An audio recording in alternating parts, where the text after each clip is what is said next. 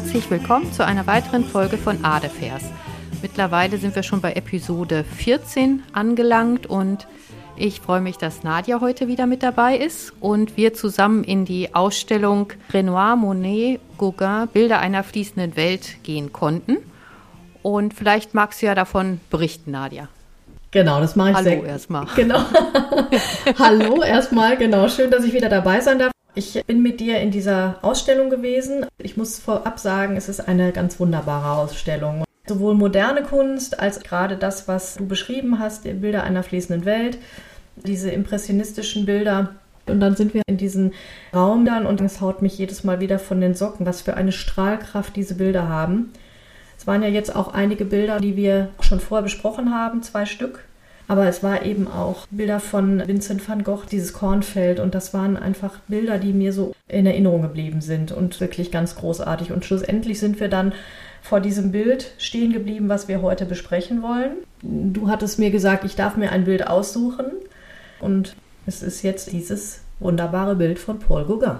Und das passt ja auch, weil wir den Van Gogh, das Hospital von Saint-Remy ja schon besprochen hatten und das auch sehr stark mit Gauguin zusammenhing, weil die beiden eine gemeinsame Zeit in Arles hatten und das ja in einem heftigen Streit geendet hatte und Van Gogh hat sich ja daraufhin das Ohr abgeschnitten und seine Krankheit, seine Geistesverwirrung, die nahm ja daraufhin auch zu und das führte dann zur Einlieferung ins Hospital von Saint-Remy.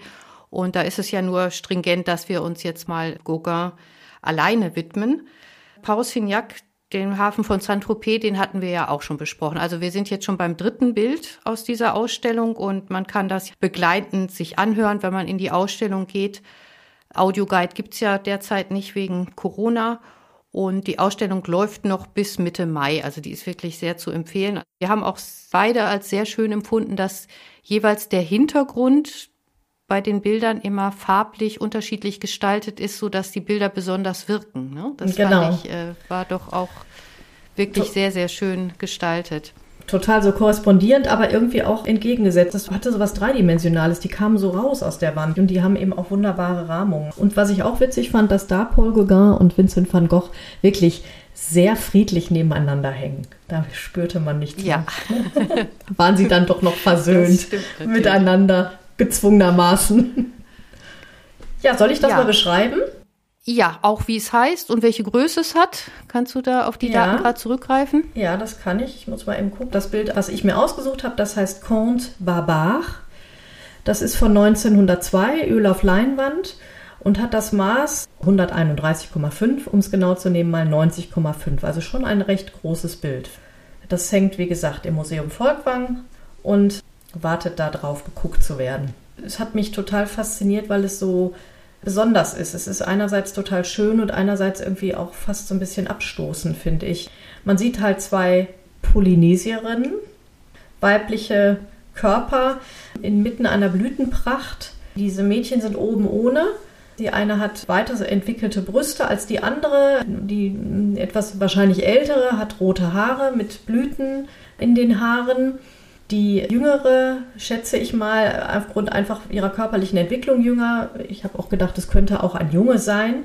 Es ist aber wohl ein Mädchen, weil die Haare hinter dem Kopf so weitergehen. Die hat irgendwelche roten Blüten hinter dem Ohr angesteckt. Die haben beide diese typisch polynesischen Gesichter und sitzen da halt die eine in so einem Halb-Yoga-Sitz oder so einem Lotussitz und die andere kniet auch davor inmitten von Blüten und im Hintergrund sieht man auch Art Bäume, die Blüten tragen und Himmel und Büsche und irgendwas weißlich-blaues, wo ich noch nicht so hintergekommen bin, was es ist, also hinter der mit den roten Haaren, aber was natürlich auch auffällt und was das Bild, finde ich, so ein bisschen, naja, also nicht zerstört, aber was mich total anstößt. Gruselig macht. Genau, genau so. es ist wirklich, es macht's gruselig, ist diese teuflische Gestalt hinter den Mädchen. Also links von diesem jüngeren, dunkelhaarigen Mädchen sitzt dieser rotschöpfige, also ich finde, sieht aus wie ein Teufel, mit so katzigen grünen Augen. Die ganzen Gesichtszüge sind so schräg nach oben gezogen, sind in so einer komischen Duckhaltung mit so wie so einer Art runden Käppi auf dem Kopf. Und in einem roten Bart. Also das Rot ist entsprechend den Haaren diesem anderen Mädchen. Und dann in einem blauen Gewand, was so aussieht wie so ein Einteiler mit so pumpigen oder, oder mit so einem Umhang. Und unter dem Umhang ragt da so ein komischer Fuß raus, der auch so eine Art Kralle sein könnte. Und der hockt den da so und guckt den da quasi so über die Schulter. Und die gucken so als ich weiß es nicht. Entweder haben sie ihn nicht bemerkt oder sie gucken so ein bisschen scheu und wissen, er ist da und, und wollen ihn nicht registrieren. Das ist so, so eine ganz komische Stimmung in dem Bild, finde ich. Ja, man muss dazu sagen, dass es eins seiner letzten Gemälde ist von 1902 und 1903 ist er dann verstorben. Und er hat das Bild in einer sehr großen Krise gemalt, also weil er an der Syphilis erkrankt war. Er war herzkrank, er hatte einen Fuß gebrochen und der ist nicht mehr zusammengeheilt. Und also er hatte alles Mögliche, alkoholkrank war er dann auch noch. Und das mhm. Bild soll eigentlich so eine Versöhnung des Ganzen bringen. Er ist ja nach Tahiti gegangen, um das Paradies zu finden, er hat mit Paris gebrochen, weil er die Gesellschaft da nicht mehr ausgehalten hat. Also er selbst war ja auch ein schwieriger Charakter und ist immer überall angeeckt und hat schon als junger Mann die Welt bereist. Er ist nämlich erst in die Handelsmarine eingetreten und hinterher dann auch noch in die Kriegsmarine. Also er war Seemann und hatte dadurch die Welt schon sehr, sehr früh bereist und ist dann eigentlich nie wieder so richtig in die Zivilisation zurückgekommen. Also hat sich da nie wieder so richtig wohlgefühlt. Mhm. Um Geld zu verdienen, ist er, nachdem der Krieg 1870 zu Ende war, ist er dann äh, in eine Banklehre gegangen und da war er dann recht erfolgreich, weil er nämlich an der Börse spekuliert hat und hat da ein kleines Vermögen gemacht und dann hat er auch geheiratet, eine Dänin und mit der fünf Kinder bekommen. Und die haben erst ein so relativ normales Leben gelebt, bis dann 1882 ein Börsencrash kam und er seinen Job verloren hat. Mhm. Und er hatte vorher aber auch schon mit der Malerei angefangen, aber eher so im Privaten und hat dann beschlossen, gut, dann werde ich jetzt Maler. Das ist Schicksal, das soll so sein. Und hat damit Spannend. aber dann eben gar kein Geld verdient und hat sich dann auch mit seiner Frau überworfen. Und sie sind dann auch erst noch zurück nach Dänemark, also er ist dann auch mitgegangen, weil er kein Geld mehr hatte und hat sich dann mit der Familie da überworfen und hat eigentlich dann auch immer wieder überall Streit gemacht und ist dann aus Paris immer schon in die Bretagne geflüchtet, weil da noch so dieses einfache, ursprünglich bäuerliche Leben zu finden war und hat dort Jakob Meyer de Haan auch kennengelernt, einen Künstler, mit dem er sich angefreundet hat, aber auch andere Künstler wie zum Beispiel Bonnard, den wir heute noch kennen, und hat da eine neue Art zu malen mitentwickelt. Das endete dann in der Künstlerschule von Pont-Aven. Und zu diesem Kreis gehörte dieser Jakob Meyer de Haan auch. Und den sehen wir hier in dem Gemälde, um auf das Bild zurückzukommen. Als, Ach, das ist dieser äh, teuflische Typ, oder? Gestalt, ja. Und er hat ihn nicht das erste Mal so abgebildet. Es gibt noch zwei weitere Porträts von ihm und die sind sehr ähnlich. Das hat Gauguin selbst so beschrieben, dass sein diabolischer Charakter damit dargestellt ist. Also auch dieser Herr de Haan muss eine sehr zwiespältige Person gewesen sein. Das, Aber ähm, sein diabolischer Charakter meintest du jetzt, also sein eigener oder auch von dem De Haan? Auch von dem De Haan. Also die haben sich okay. wohl auch gut verstanden, weil sie beide so schräge Typen waren. Okay. Äh, wow. Interessant ist, dass eins dieser Porträts, was hier jetzt zitiert wird, Nirvana genannt worden ist. Mhm. Und Nirvana das ist ja der Begriff aus dem Buddhismus, der die Erlösung bedeutet, also dass man nicht ständig wiedergeboren wird, sondern dann ins Nirvana übertritt, das heißt also in die Endlichkeit. Und das bedeutete im Buddhismus aber auch das Ende allen Leidens. Ah, und okay. das meint man jetzt hier interpretieren zu können, dass er mit dieser Darstellung, mit diesem Zitat des Bildes Nirvana also mhm. dem Porträt von diesem Dehan, ja. auch seine eigene Erlösung ersehnt, weil er so schwer krank war. Er hatte auch schon einen Suizidversuch hinter sich, der Gauguin, und war also wirklich des Lebens müde, wie man so sagt, und schwerst krank. Das war wirklich eins seiner letzten Bilder. Danach hatte er gar keine Kraft mehr zu malen. Und die okay. beiden Figuren im Vordergrund, die sind wiederum dann seine paradiesische Darstellung, das, was er auf Tahiti gesucht hat und auch gefunden hat in den Mädchen, mit denen er ja diverse Beziehungen hatte. Und wir sehen ja, dass die Brüste noch gar nicht richtig ausgebildet sind. Die Mädchen waren nämlich alle immer sehr, sehr jung, mit denen er sich eingelassen hat. Das waren alles 12, 13, höchstens 14-Jährige. Um Gottes Und Willen. die rothaarige, die wir hier sehen, die ist bekannt. Das ist die Tohu Tawas, hieß die. Und das war die Frau seines Kochs. Okay. Und äh, mit der hat er aber dann auch eine Beziehung angefangen. Und also die freizügige Diebe, die war auf Tahiti ein Jahrhundert zuvor noch ganz normal. Da war das total normal. Sobald man die Pubertät durchgemacht hatte, da durfte man sich sexuell ausleben, wie man wollte. Und das wurde dann natürlich durch die Missionare, die ja kamen, begrenzt und verboten. Und die haben ja dann auch versucht, den Tahitianern die europäische Kleidung überzustülpen. Das waren dann immer so Hängekleidchen. Und ein so ein Hängekleidchen hat er jetzt seinem Freund im Hintergrund angezogen. Also dieses Blaue mit diesem Brüschen, was dieser diabolische Mann im Der Hintergrund Hahn. trägt, das ist so ein blaues Hängekleid. Also das soll daher dann natürlich auch die schreckliche Missionierung von Tahiti bedeuten, also dass die da das sein Paradies quasi zerstört hat. Also er ist dann auch immer von den Städten, die es natürlich da auf Tahiti schon gab, ist er dann immer weggegangen, um noch möglichst unberührte Natur zu finden und hat da teilweise das dann auch noch gefunden.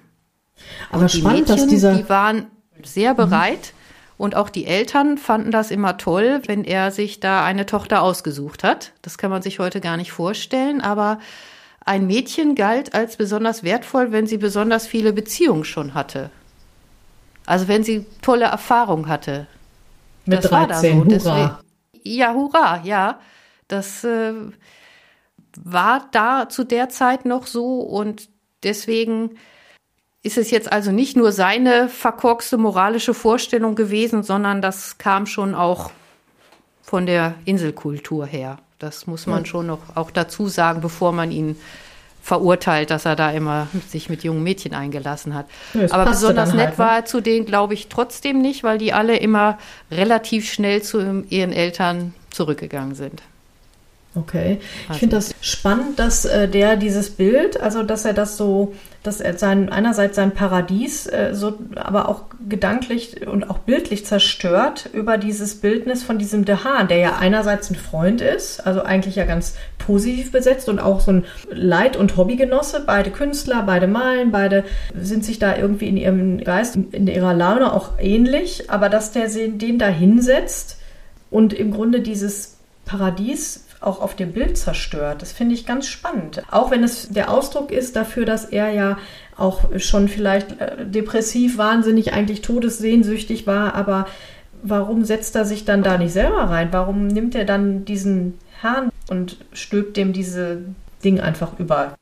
Das weiß man nicht. Vielleicht hat er mit ihm auch noch eine Rechnung offen gehabt und hat ihn deswegen da so dargestellt.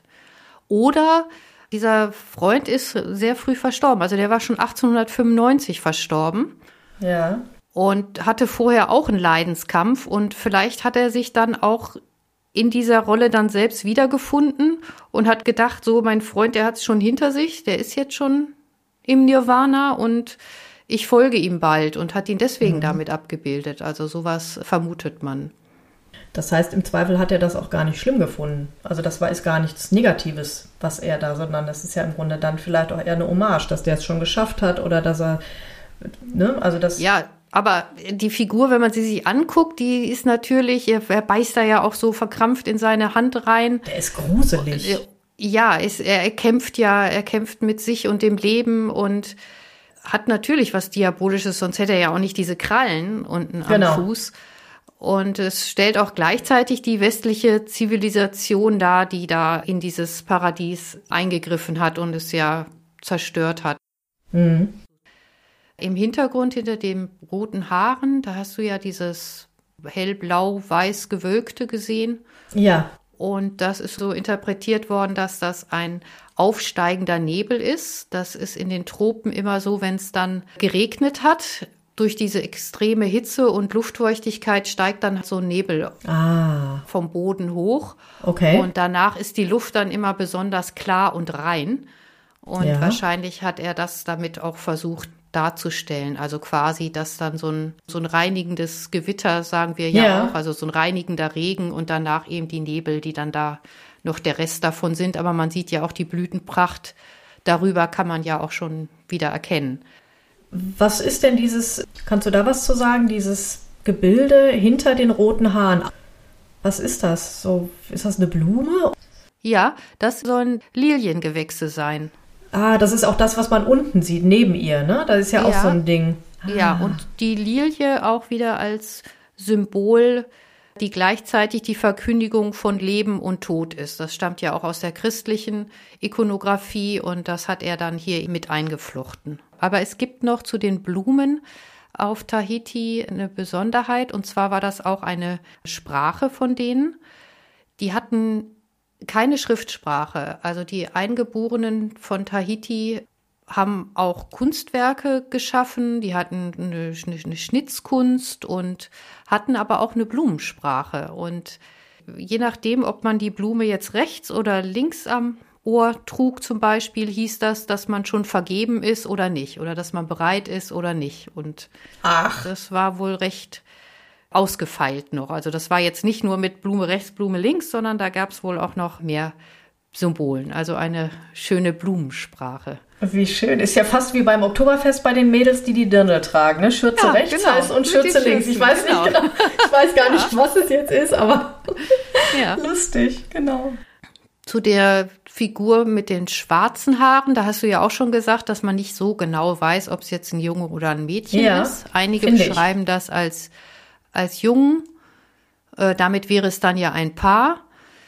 Ich sehe da aber trotzdem eher eine Frau drin, also wahrscheinlich eine Zwölfjährige, wo die Brüste halt noch nicht so richtig, aber es sind halt so Knospen schon, finde ich, ne, so Brustknospen mhm. und darunter deutet sich ja auch die Taille an. Also ich finde, es ist schon eher ein weiblicher Körper als ein männlicher Körper. Und wenn man sich Bilder von ihm anguckt, wo er Männer darstellt, haben die auch irgendwie immer breitere Schultern und ja eigentlich immer kurze Haare und finde ich so ganz als Mann geht er bei mir nicht durch. Also es ist halt so, auf dem Bild sehe ich jetzt persönlich diese Haarpracht, die sie dahinter, die, also ne, wie so, wie so ein Zopf auf der einen Seite, so sich die Haare so, das sehe ich halt nicht. Und darüber, ich finde, ich ist das Gesicht so ein bisschen, es könnte auch ein Junge sein, weil viele, diese, diese Gesichter sind ja oft auch geschlechtslos, wenn man die Haare wegnimmt. Ne? Also das ist ja, das ist für uns Europäer manchmal ja schwer zu sehen. Sind das ja. männliche oder weibliche Gesichtszüge? Ja. Und ja. Ähm, das finde ich, du hast recht, die Körper, der Körper ist anders, äh, aber es könnte so vom ersten Blick her, hätte ich jetzt auch, hätte es auch ein Junge sein können, aber es macht im Zweifel keinen Sinn, weil klar, es sind wahrscheinlich doch diese Mädchen, die er da an der Stelle einfach auch abgebildet hat. Und die eine eben noch jünger als die andere, würde ich sagen dann. Ja, an oberkörperfreien ja. Jungen hatte er jetzt auch, glaube ich, äh, kein Nicht so richtig. Interesse. Von daher wird es dann schon auch eher passen, dass es beides Mädchen sind. Die Haltung ist auch noch sehr interessant. Du hattest ja schon gesagt, dass die, die oder der in so einem Lotussitz sitzt. Ja. Und man meint, dass er das aus Borobudur abgeschaut hat. Das ist ja der größte buddhistische Tempel in Java. Und er hat zwischen seinen Tahiti-Aufenthalten war er wieder in Paris, um dann doch mal wieder Bilder zu verkaufen. Und da hat er eine Geliebte aus Java gehabt. Also auch da wollte er dann was Exotisches haben. Und diese Freundin aus Java hat ihm äh, dann Zeichnungen aus Borobudur besorgt und er war sehr an primitiver Kunst die damals primitive Kunst genannt wurde, muss man ja dazu sagen, und fremdländischer Kunst interessiert. Und das war noch was ganz, ganz Neues. Man kennt das dann später von Picasso. Mhm. In späterer Zeit haben die Künstler sich dann sehr damit, mit diesem Primitismus, der hieß dann ja auch so beschäftigt und das in die Kunstwerke einfließen lassen. Aber begonnen hat damit wirklich der Gauguin. Der okay. Und diese Haltung, die ist ja nun mal äh, buddhistisch, die der Jüngling oder das Mädchen da einnimmt und das ist dann relativ stimmig. Dieses Mädchen, wie sie sitzt, also diese Knie beide so yeah. angewinkelt, äh, das ist auf dem Borobudur Fries auch so zu sehen. Also ich stelle das mal mit rein, dann kann man das direkt vergleichen. Ja, ich sehe es hier gerade vor mir. Also die, den Lotus-Sitz, den sehe ich da, aber das andere sehe ich nicht. Aber da kannst du noch mal gucken. Ja, ein anderes Bild noch genau. mit reinstellen, ja.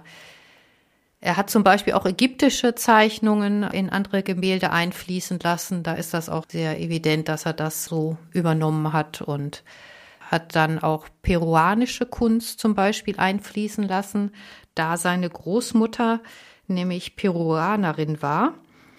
Und das war sogar eine ganz berühmte sozialistische Schriftstellerin und die von seiner Mutter auch sehr, sehr verehrt wurde. Er selber hat sie nicht mehr kennengelernt. Er ist aber als Kind nach Peru geflüchtet mit seinen Eltern. Also der Vater hat aber die Flucht nicht überlebt. Der hat einen Herzinfarkt mhm. bekommen und ist schon auf der Hinfahrt gestorben. Und er hat als Kind dann aber ein paar Jahre in Peru gelebt, bis er dann wieder mit der Mutter nach Paris zurückkam, weil die politischen Verhältnisse sich dann da wieder geändert hatten. Und ja, die Mutter musste die beiden Kinder, er hatte noch eine Schwester, dann alleine großziehen.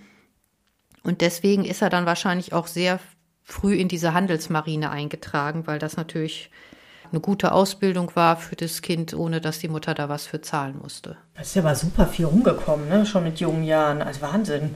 Ich meine, das sieht ja, man. Das, er war ein absoluter Weltenbummler, auch nachdem er da seine Schiffs- und Marinekarriere da beendet hatte. Und dann äh, ja der Ausflug als Börsenmakler, das äh, da Passt hatte er gar nicht.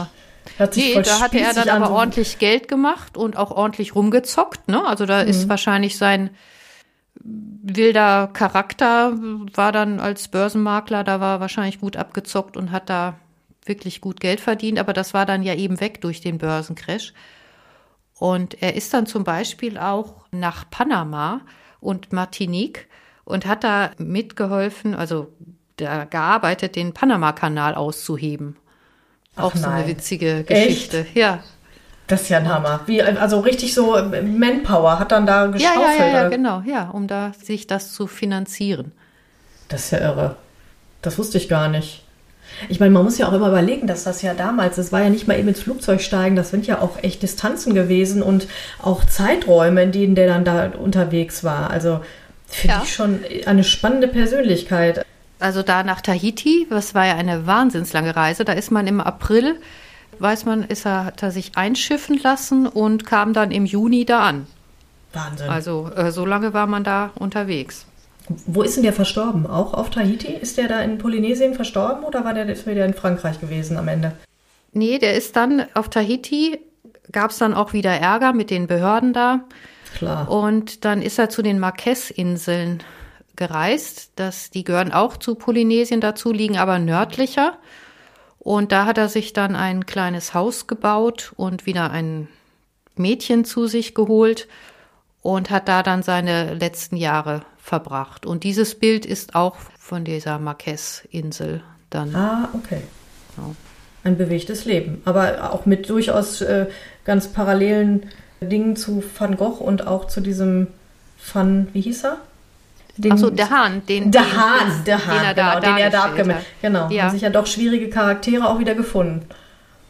Ja, das ist ja Genie und Wahnsinn. Man liegt ja, bei sehr den nah Künstlern auch immer sehr nah beieinander. Genau. Also er hat dann aber wirklich, ja, der Kunst auch ganz was Neues gebracht. Einmal dieses Exotische und sich mit äh, der primitiven Kunst auseinanderzusetzen. Aber wir hatten ja auch schon das mit den äh, japanischen Holzschnitten erwähnt, ja.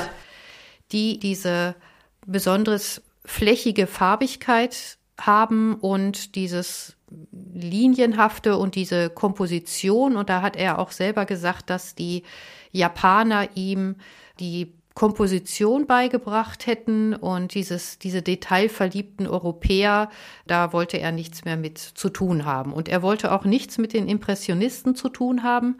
Er hat sich also von vornherein als Neo-Impressionist gesehen, weil er nicht in der Natur gemalt hat, sondern er wollte eine Synthese schaffen und deswegen wird der Kunststil, den er geschaffen hat, auch Syntheismus genannt.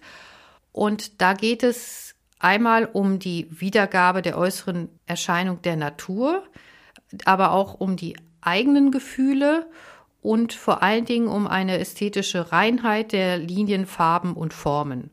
Und das alles soll synthetisch komponiert werden und zwar im Atelier und nicht in der freien Natur. Die eigene Wertung der Natur spielt dabei eine besondere Rolle und auch das Dekorative. Also seine Bilder sind ja einfach wahnsinnig schön, wenn man das einfach mal so, so plakativ sagen darf, weil diese Farbkompositionen, die sind ja unübertroffen, finde ich. Ja, das habe ich eben noch gedacht. Ja. Das habe ich auch vergessen zu sagen, dass das ganze Bild, also die Farben, die sprechen so miteinander, die harmonieren so unfassbar. Ja. Auch, das, auch natürlich in diesem blöden Gewand von dem der Hahn, aber das korrespondiert mit dem Himmel. Diese rosé, fast lilafarbenen Blüten, das geht ja auch in diese blaue Richtung.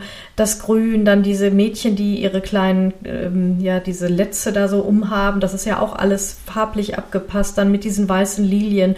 Und das Einzige, was da raussticht, äh, ist, sind eben die Haare, aber die sind ja, das passt ja auch wieder zueinander. Also das ist schon, ja.